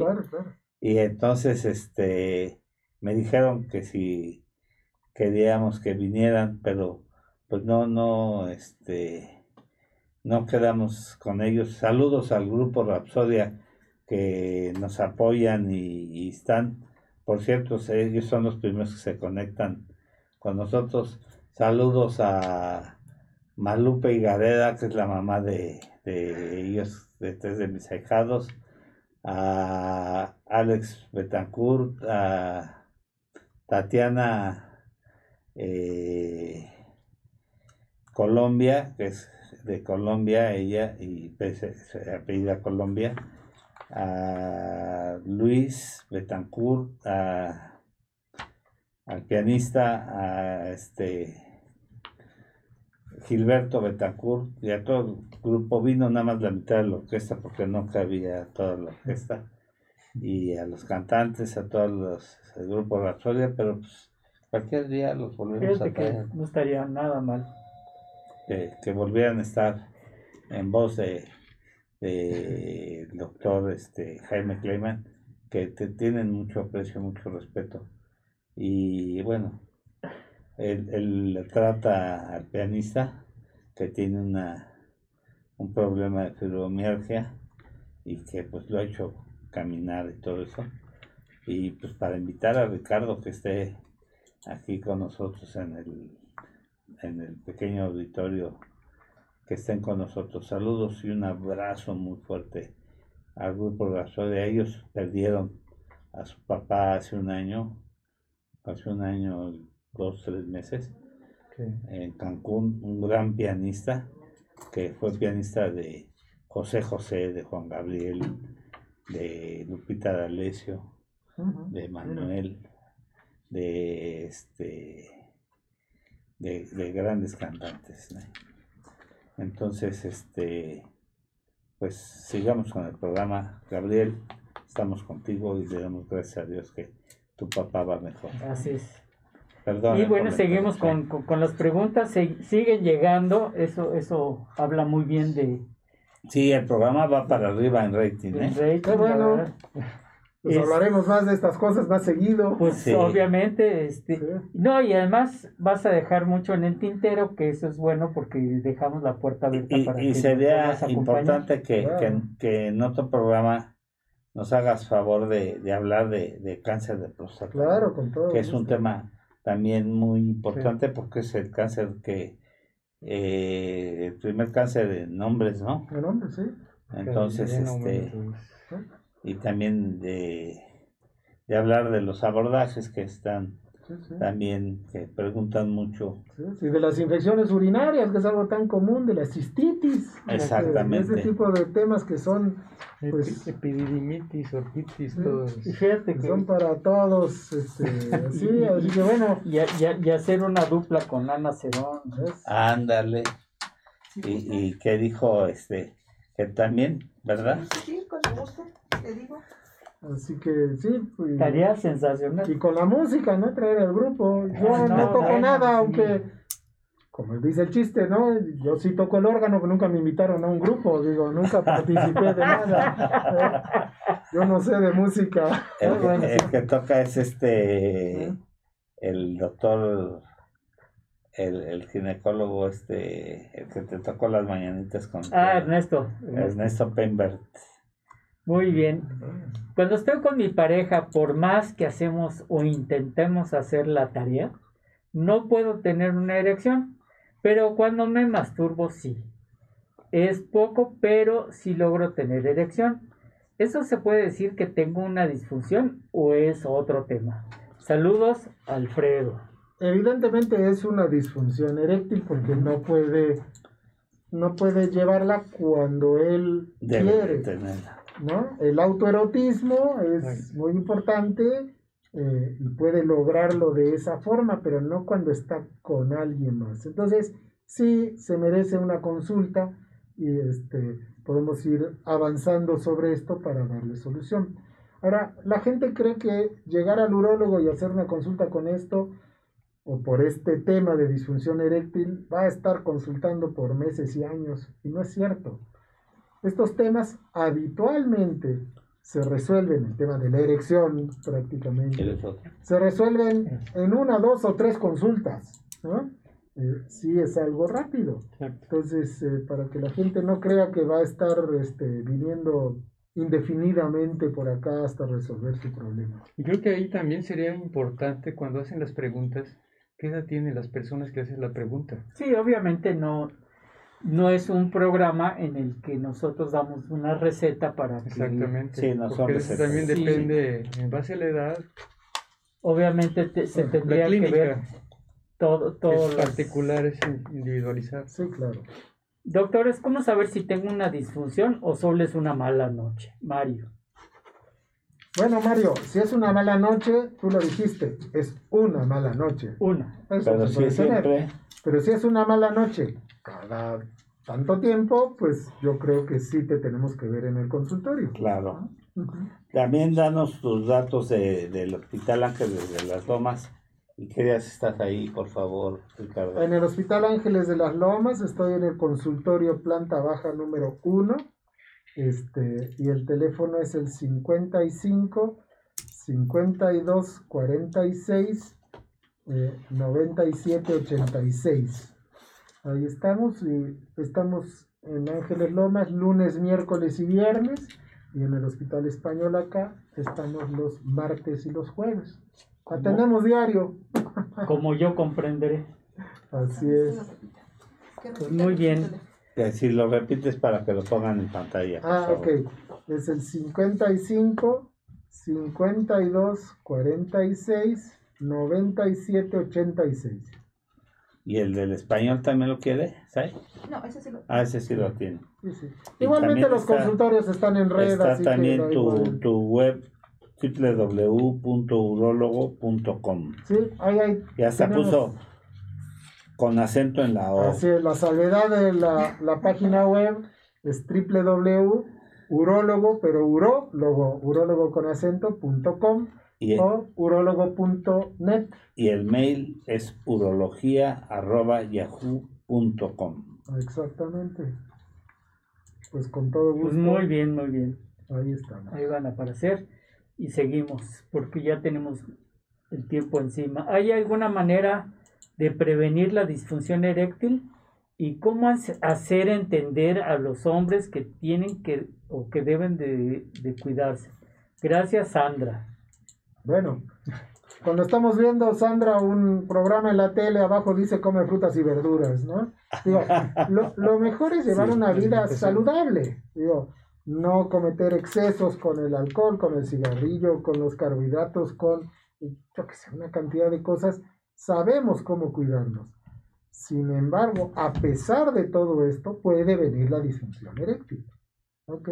Y si aparece la disfunción eréctil, la mejor manera es acudir a una consulta y tratarla, porque con esto podemos, como dijimos antes, diagnosticar algunas otras cosas de salud que estén funcionando mal. Quis- Quisiera, en base a razón a esto, sí sabemos que, que todo el grado de disfunción eréctil tiene varios aspectos, es muy grande el aspecto de, de- de las causas, ya men- ah, usted los ha mencionado, doctor.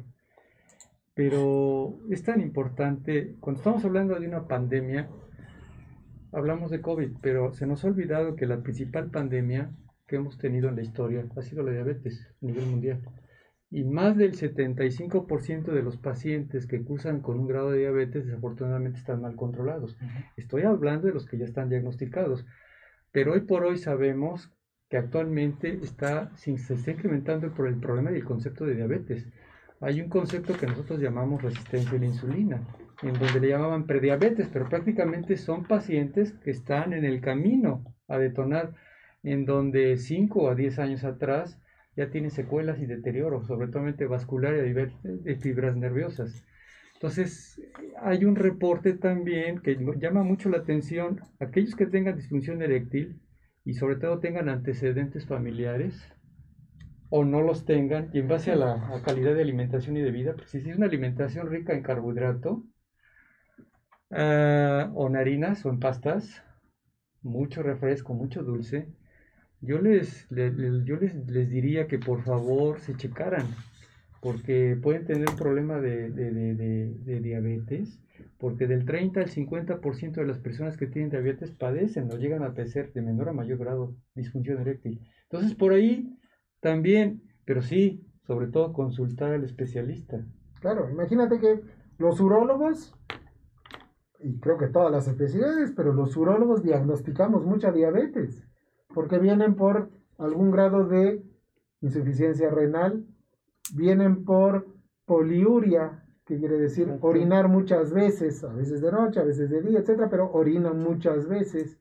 Vienen por problemas de dermatológicos del pene, estas balanitis, balanopostitis, cuando se presentan a repetición, muchas veces le tomamos sus controles de glucosa y hemoglobina glicosilada, etc. Y vemos que los valores están altos. Y por supuesto la disfunción eréctil. Entonces los urólogos diagnosticamos diabetes por muchas causas. Siempre lo importante es consultar. ¿no? no incluso ver que muchos pacientes diabéticos llegan con alteraciones de escoriaciones a nivel de, de glande y, y, el diagnóstico principal no se sabe en diabéticos. Llegan y dices, ese paciente es diabético. Debutan con esto. Y se instalan, son, son la instalación de seres infectocontagiosas. Y a mí me tocó ver un paciente que traía más de 400 de glucosa. Pero no, yo este, soy muy limpio y te dije, pues sí, pero la diabetes no perdón. Y, y, el diagnóstico, pues, estás diabético. Y ya le hicimos la prueba, traía más de 400. mira, cuando se corrija tu diabetes, se te va a corregir también esto. Pero eh, ya tenía problemas con la mujer, donde te metiste, todo eso. Le dije, pues, aquí está la, la justificación de, esto y pues esto es una situación de que tus condiciones ahí locales cambiaron, pero pues es una situación que apareció por el descontrol de, de la de la defensa local ahí, ¿no? Claro, sí, sí. Pues muy bien.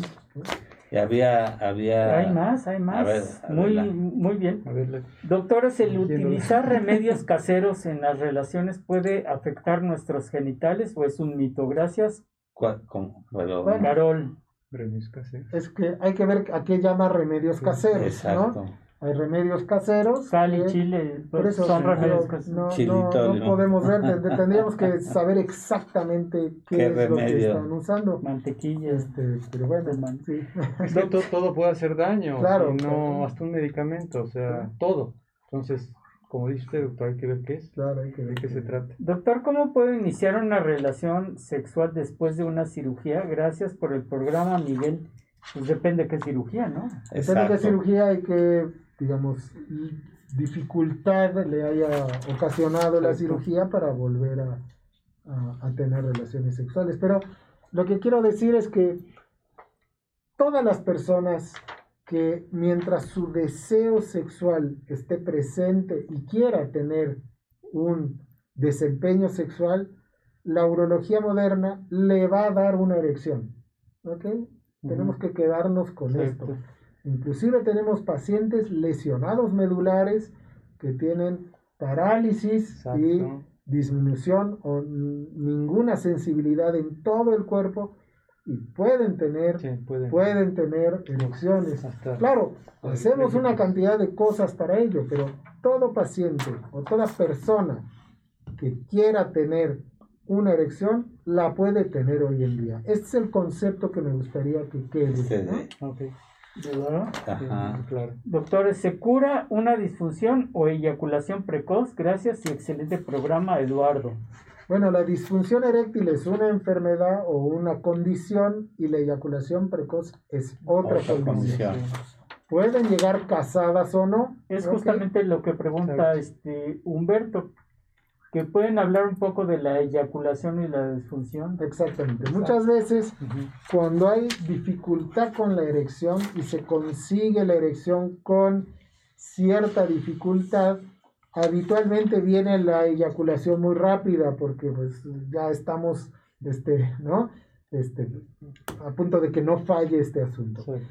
Pero tenemos que definir bien que la disfunción eréctil es todo lo que hablamos hoy en el programa, y la eyaculación precoz es otra condición que puede ir junta o no, pero se tratan este, de manera junta y de manera separada.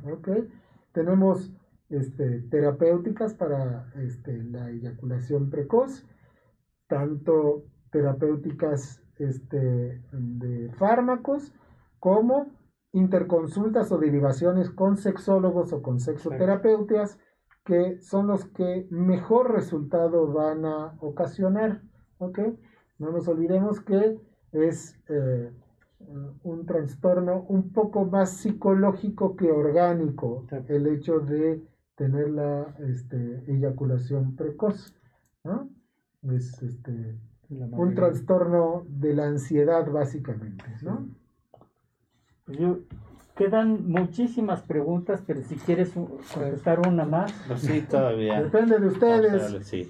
Dice, es normal que un chico, es normal que un chico adolescente tenga disfunción y por qué se da ello. ¿Qué es enfermedad o es, o es más común en, hombres más maduros? Muchas gracias por su programa y siempre nos quitan las telarañas de la cabeza, Arturo. Eso, qué bueno, Arturo. Mira, este, la disfunción eréctil, como mostré las estadísticas hace un rato, habitualmente comienza después de los 40 años de edad. Sin embargo, podemos tener disfunciones eréctiles en pacientes más jóvenes, hasta inclusive adolescentes, que empiezan con sus primeras relaciones. Acá hay que ver bien si es un, un trastorno más de origen psicológico o de origen orgánico. Pero justamente todo esto lo podemos este, dilucidar en una consulta, ¿no? Hay que hacer estudios y ver realmente qué es lo que le está pasando. Doctor, ¿usted ha tenido su experiencia jóvenes con disfunción eréctil? Sí, claro. ¿Qué tan frecuente los tiene? Es bastante frecuente. ¿Va más el joven que el adulto? ¿Lo consulta más? No, no, no, no, es mucho más en el adulto, por supuesto. Sin embargo, en el joven, y como viene cambiando un poco esta parte que tenemos de la relación interpersonal entre una pareja que recién empieza, hoy en día este, los límites entre que es un abuso y es una relación consentida, a veces esos límites están siendo nubosos. Y este, los jóvenes a veces andan un poco confundidos si es que están cometiendo algún problema o no. Esto les genera una cantidad de problemas que muchos de ellos pueden llegar a tener una disfunción eréctil por este tema. Es un tema que ha estado aflorando estos últimos años, ¿no? Este, eh, y bueno, estamos todos trabajando y nos vamos actualizando en todo esto. Me llama mucho la atención, los jóvenes han caído, es una pregunta, no sé usted, han caído en el exceso de utilizar fármacos actuales para la disfunción eréctil? Sí, han caído en una especie de abuso y automedicación que sería bueno este, que esté indicado. Este, ahí circula siempre entre los jóvenes el weekend pill, ¿no? El famoso weekend pill, la píldora del fin de semana, que se la toman y, como dicen los jóvenes, mejora los éxitos, ¿ok? Este, Como la American Express. exactamente. Que no salga sin ella. Siempre deberíamos este, pasar por una consulta para ver si es indicado, no es indicado, está bien, Antes de... qué medicamento utilizar, en qué dosis, con qué frecuencia. Hay mucho en el mercado hoy en día de donde podemos elegir la mejor terapéutica para cada quien. Digamos, no está mal querer tener un mejor desempeño, pero siempre debe de estar ayudado por un médico. Sí, ¿no? doctor, le hacía esta pregunta porque generalmente los chicos, como están tan despiertos y muy activos, están en su vida sexual plena. A veces, como usted dice, los fines de semana, tienden a utilizar a veces energetizantes, eh, estimulantes, Ahí está. Y los llegan a cruzar y a mezclar a veces con alcohol y con este tipo de, de- de- de fármacos que realmente son muy efectivos, los, los de la fosfidiesterasa. ¿Podría darles un mensaje de esto, doctor? Sí, La- el mensaje siempre es no caer en abusos, ¿ok? Y siempre eh, el Google y el buscador de Google es un consejero no siempre del mejor. No autorizado. Así es, el Google, digo, nunca pasó por la universidad, nunca fue a la escuela Exacto. de medicina, nunca hizo su residencia. Nada más es un algoritmo de ceros y unos que agarra toda la data y la puede meter ahí. Este, pues cualquier niño de 15 años hoy le dice uno, haz una página y demuestra que es bueno fumar, y le hace una página y le pone fotos y le pone que es bueno fumar. Y alguien que lee descuidadamente eso dice, ah, pues ahí dice, el internet lo dice, yo fumo porque es bueno Y es fumar". muy común que lleguen los pacientes que ya traen información. Exacto, muy, muy, muy. sí. Sí. A mí me ha tocado pacientes en el consultorio que están sentados, le estoy diciendo lo que tiene y la persona que lo acompaña lo está googleando ahí a ver si lo que digo es correcto. ¿no? Sí, y ya te están Sí. cuestionando, ¿no? ¿Sí? Eso es muy bueno, tener información es excelente. Pero ¿de Sin embargo, que la eh, información eh, sea veraz. ¿no? Exactamente, que sea veraz y eso es muy difícil a veces saber cuál es el origen de la información y cómo procesar esta información. No está mal que un joven quiera tener más desempeño, pues es parte del joven, es parte de la juventud, Qué bueno. Pero acérquese con su médico y pregúntele, ¿no? ¿Está bien que haga esto? ¿No está bien? ¿O qué me aconsejas tú? ¿Cómo le hago? ¿Mezclo con esto? ¿No mezclo con lo otro? ¿No?